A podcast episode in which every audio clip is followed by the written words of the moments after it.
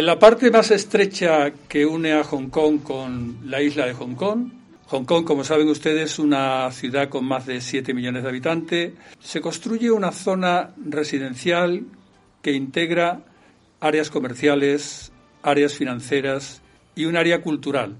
Y resalta el edificio del Museo M, que está todavía en fase de construcción, pero se espera que se finalice y se inaugure a finales de este año. El Museo M será un área dedicada a la cultura visual, donde se integrará el diseño, la arquitectura, la imagen en movimiento y el arte visual. Será el mayor de China y, con toda seguridad, uno de los mayores complejos museísticos del mundo. El proyecto está financiado con fondos públicos. Incluye varios teatros, uno de ellos dedicado a la ópera china y una sala dedicada al cine de autor. Durante todo este tiempo el museo no ha estado inactivo y parte de las exposiciones e iniciativas culturales se acercaban a los colegios mediante un tráiler móvil que permitía el desplazamiento. Pero tenemos la enorme satisfacción de poder contar con una mujer española, Verónica Castillo, enamorada de Málaga, que estuvo eh, trabajando recurrentemente en el Museo Reina Sofía de Madrid, de coordinadora de exposiciones, y también en el Museo Thyssen de Málaga, donde fue coordinadora de registro. Actualmente Verónica es la subdirectora del complejo museístico con competencias directas en la gestión artística. Supongo que nos escucha ya desde Hong Kong. Buenas tardes para ti, Verónica. Buenas tardes, Félix. Encantada de saludarte. Igualmente, muchas gracias. Oye, creo que tienes un tiempo parecido al de Málaga, ¿no? Aquí estamos, hoy tendremos unos 19 grados, así un poco nuboso, pero con sol. ¿Qué tal por allí? Pues sí, estamos más o menos igual aquí. Yo creo que estamos como los 20, 21 ahora. Está un pelín nublado hoy, pero, pero sí, es una cosa parecida. Es pues muy tropical y muy, húmedo. Muy húmedo también. Nos supera, nos supera. Oye, Verónica, la primera pregunta que se me ocurre es que viendo el logo y el lema del, del Museo M, supongo que detrás de esto hay una sensación de que tenéis más que un museo. ¿Por qué? ¿Por qué es más que un museo el Museo M de Hong Kong? Pues la historia del, complejo cultural ya data de los años 90, de antes de que se traspasara Hong Kong de vuelta a China. Pero hubo un grupo de gente que quería como equiparar Hong Kong a las grandes ciudades y grandes mecas culturales como Londres o Nueva York. Y efectivamente había una falta un poco de, de infraestructura cultural. Entonces hubo un grupo de expertos que se reunió e intentó planificar qué tipo de, infraestructuras eran necesarias, ¿no? Y entre ellos, pues claro, había gente que era de, más del arte visual y decían, bueno, pues un museo de pintura contemporánea, otro decía, pues de escultura, pues de cine, de arquitectura, y, todos como querían tener su propio museo y, finalmente pues llegaron a, a, un acuerdo de compromiso que era porque no hacemos un museo que lo contenga todo y hacemos uno que es un museo más que un museo. Y así fue como aterrizamos con el nombre M o, Museo, museo Más. supongo que, cuando se aborda estratégicamente una, una visión de un proyecto en el medio plazo, esta decisión se toma también tomando en consideración cómo es la sociedad en la que se va a implantar el, la estructura cultural. ¿no? ¿Qué tiene, qué tiene el, el que se puede considerar sensible y adicto a un proyecto de estas características? Pues, pues yo creo que, la ciudad de Hong Kong, como digo, está, siempre ha sido conocida en el mundo a nivel eh, centro financiero, ¿no? es como un sitio donde eh, mucha gente ha venido a trabajar aquí, a, movilizar divisas y a trabajar un poco desde, desde, ese sector, ¿no? Sin embargo, realmente es una, es una ciudad que está eh, muy enraizada en la cultura china per se, la cultura cantonesa de la región, y la gente eh, tiene, muchas ganas de, aprender más, de saber más. De, ¿no? Es una ciudad también muy cosmopolita, en la que tiene un, aeropuerto que en circunstancias normales, no ahora mismo, evidentemente, por el que pasan más de 50 millones de, de personas al año. Entonces es una ciudad que está un poco entre el este y el oeste y, por tanto es tiene una ciudadanía que tiene un poco ese, ese hambre de conocer, de saber y de, un poco inculcar su cultura también más allá de sus fronteras. ¿no? Entonces, eh, es un proyecto que permite esa globalización, por un lado, de la ciudad a nivel cultural, porque trae también artistas internacionales y otro tipo de, em, creadores, pero al mismo tiempo también es una plataforma para ampliar y el, espacio en el que los artistas y creadores hongkoneses y cantoneses de la región eh, se ven se ven expuestos al resto del mundo, ¿no? Entonces, eh, yo creo que es un sitio que en ese sentido es muy crucial para el desarrollo de un proyecto de este tipo. Hace unos meses tuve la oportunidad de, escuchar en el, en el Museo Pompidou de Málaga la intervención de un grupo holandés que se dedica a estudios sobre la reputación. Y presentaban precisamente un estudio que habían hecho en Holanda sobre la reputación de los museos. De todo el mundo estaba lo más importante, ¿no? Curiosamente, el único que existía de en los diez primeros creo que era el Prado en Madrid, pero en el estudio se sacaba una conclusión importante que quiero plantearte a ver si estás de acuerdo, y es que la cultura en general y los museos en particular tiran de la buena reputación de una ciudad y que son elementos de enganche para que la, percepción que se tiene la sociedad que vive en la ciudad, pero incluso los que los visitan, quede refrendada por esta situación cultural. ¿Tú crees que realmente esto es así, que la cultura en general y los museos en particular enraizan la reputación de una ciudad? Sin duda, sin duda. Y gran parte de, gran parte de, la estrategia del proyecto en el que yo trabajo, que es un proyecto de creación de un distrito cultural íntegro, que también representa las artes escénicas y, otro tipo de museos, no solamente de, arte más reciente y contemporáneo como el nuestro. Eh, parte de eso es realmente ese posicionamiento de la ciudad de Hong Kong, como, como decía antes, en, ese entorno cultural que, que trae eh, riqueza, ¿no? Porque al final es verdad que cuando todos viajamos, visitamos ciudades, es el momento en el que queremos explorar más sobre esa cultura, sobre cómo esa cultura se relaciona con el resto del mundo, con lo que nosotros conocemos, y la mejor manera de llegar a entender una cultura es visitando sus museos visitando realmente cómo se, qué, tipo de arte se crea, ¿no? Eh, cómo, se, cómo se representa esa cultura dentro de, la sociedad. ¿no? Entonces yo creo que los cultores, sin duda los museos son eh, punto fundamental. A mí no hay más que, no hay más que ver el desarrollo de la ciudad de Málaga eh, en los últimos años con, con la, llegada de, del Pompidou, la llegada del Thyssen de Málaga, la apertura del Museo de Málaga, la aduana.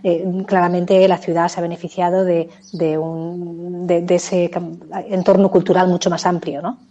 Esta pregunta te la tenía reservada para un poco más adelante, pero, pero la recojo ahora. Tú que has vivido el inicio del entorno Thyssen, yo quiero identificar lo poco que conozco tu proyecto, quiero identificar que en cierta medida, con unas dimensiones infinitamente más grandes, realmente lo que estáis haciendo allí es realmente crear también ese entorno, ¿no? Que integra que integra la sociedad en distintos en distintos ámbitos, desde el financiero hasta hasta el comercial, pero también el de ocio, ¿no?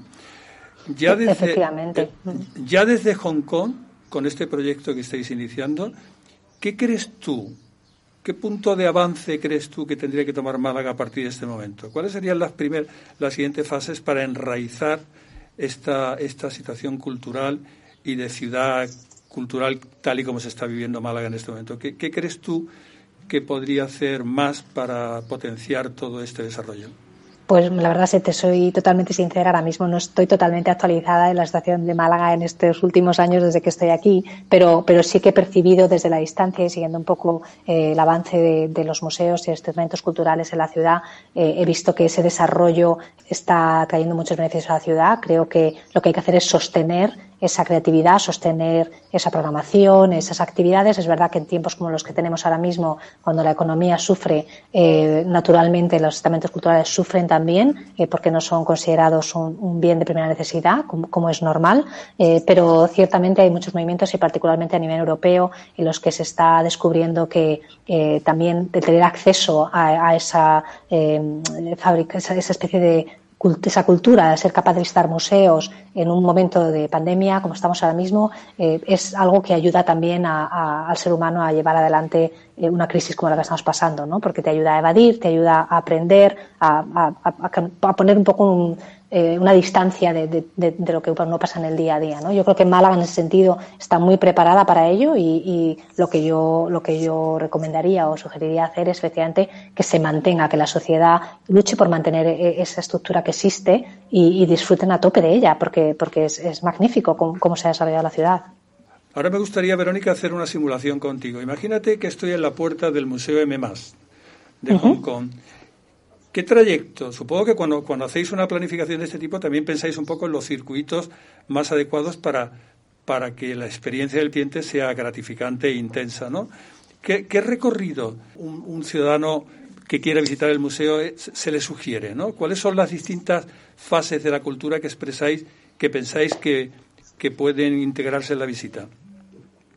Pues la verdad es que lo hemos pensado muchísimo. No solo lo hemos pensado, sino que hemos hecho estudios eh, muy detallados sobre los tipos de visitantes que esperamos que vengan a nuestro museo. Hemos tenido una pequeña, eh, un pequeño espacio de exploración con un pabellón de exposiciones que hemos tenido abierto varios años y hemos, visto un poco el tipo de audiencia que podemos, a la que podemos llegar en principio, pero lógicamente es un edificio enorme que, que puede absorber muchísima gente y lo que hemos hecho ha sido estipular tipos de audiencias, ¿no? O sea, puede estar la persona que viene y quiere solamente dar un pequeño paseo y pasar una hora dentro del museo para lo que hemos creado un, recorrido específico sobre eh, los puntos más importantes o de interés de la colección, cómo hacer ese recorrido de una forma que no fatiga, que es pues a lo mejor solamente una pequeña, ¿no? una hora de paseo, que es lo que uno quiere. Luego tenemos recorridos para familias, con o niños, para gente con, eh, con problemas de, eh, de accesibilidad también muy específicos. Y por otro lado también hemos previsto el desarrollo de recorridos mucho más profundos para gente que tiene un interés eh,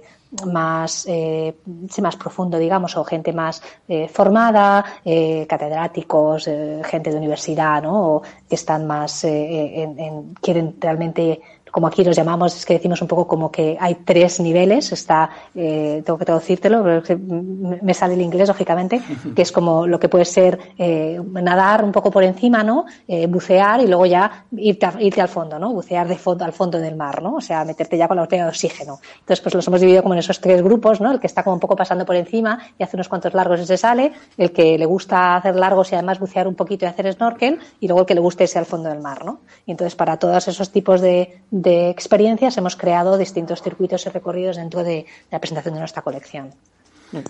Entonces, la, experiencia del, visitante la tenéis como muy, muy interiorizada ¿no? en, la, en la toma de decisiones cuando, cuando establecéis las, las visitas. Yo, yo ahora me iba a colocar en la situación de una persona que le interesa el mundo de la cultura pero que no la conoce a fondo. ¿no? Entonces, los museos yo creo que se han visto, por lo menos eh, creo que se han considerado como elementos muy estáticos, donde las mm. personas se ponían delante de, una, de un lienzo y, bueno, cada uno con su, con su capacidad o su sensibilidad, pues, pues sacaba unas conclusiones de la obra que veía, ¿no? Pero mm. me da la sensación de que ahora hay un debate cultural, de un debate social, de que el museo, bueno, poco volvemos al principio de la, de la conversación, que el, que el museo sea algo más, ¿no? Y de esto, mm. dentro de este algo más, aquí en Málaga hace poco leía una iniciativa que pretendía eh, empezar a integrar dos patas culturales muy importantes en la ciudad, que es la museística, pero también el Festival de Cine, ¿no? Y los teatros, ¿no? En ese sentido, esa, esa vinculación, esa, esa, es, esa cultura en escena, eh, cómo ir integrando distintas vertientes de la cultura, la música, el teatro, la ópera, el cine, ¿Tú, crees que hay alguna, alguna herramienta o alguna metodología o alguna estrategia para fomentar este tipo de, de uniones o de fusiones? Pues mira, nosotros también hemos experimentado mucho con eso, porque dentro de nuestro distrito, como, como comentaba, también tenemos compañeros que se dedican a las artes escénicas. Y tenemos un teatro de, de ópera eh, china que está ya construido y abierto, tenemos un teatro experimental, se está construyendo un teatro lírico para danza. Entonces lo que hacemos es que trabajamos mucho en común con nuestros compañeros de artes escénicas, que es una cosa que a lo mejor no es tan, tan obvio, ¿no? Pero cada vez es verdad que se hace más esa especie de fusión entre lo que es el arte contemporáneo, performativo y lo que hacen los teatros, ¿no? Por ejemplo, hemos hecho eh, interpretaciones eh, hechas con el ballet de Hong Kong eh, en nuestras exposiciones, por ejemplo. ¿no? Ellos van, se inspiran con lo que el otro artista ha hecho y a raíz de eso crean un, un ballet, por ejemplo, y se representa dentro de las salas. Eh, hemos hecho muchas cosas de ese tipo y seguiremos haciendo. Nosotros tenemos el cine integrado directamente dentro de nuestro edificio y de, nuestra, de, toda nuestra presentación de la colección, pero claramente es, es un poco la, forma en la que la cultura eh, se está desarrollando ahora mismo, ¿no? Es creando redes entre distintos eh, ámbitos culturales para hacerse también más fuertes y apoyarse unos a otros, porque como hablábamos antes también a nivel financiero siempre es más complejo ir por tu cuenta, ¿no?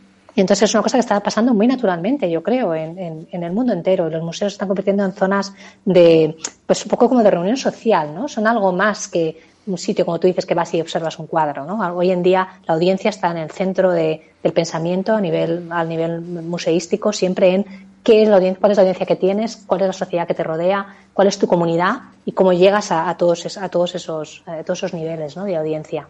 No solamente al turista que viene y paga la entrada y se hace la foto al Guernica, como pasaba en el Reina Sofía toda la vida, los japoneses a las 10 de la mañana hacían la foto al Guernica y se iban, ¿no? Esa es una audiencia que también tienes y tienes que considerar, pero sobre todo cómo llegas a tu audiencia más local, ¿no? Y yo creo que eso en Málaga se está haciendo mucho y, el entorno Thyssen, por ejemplo, ha ayudado mucho no solamente a, la comunidad más inmediata eh, de público, pero también al comercio, ¿no? Al comercio local, que es fundamental.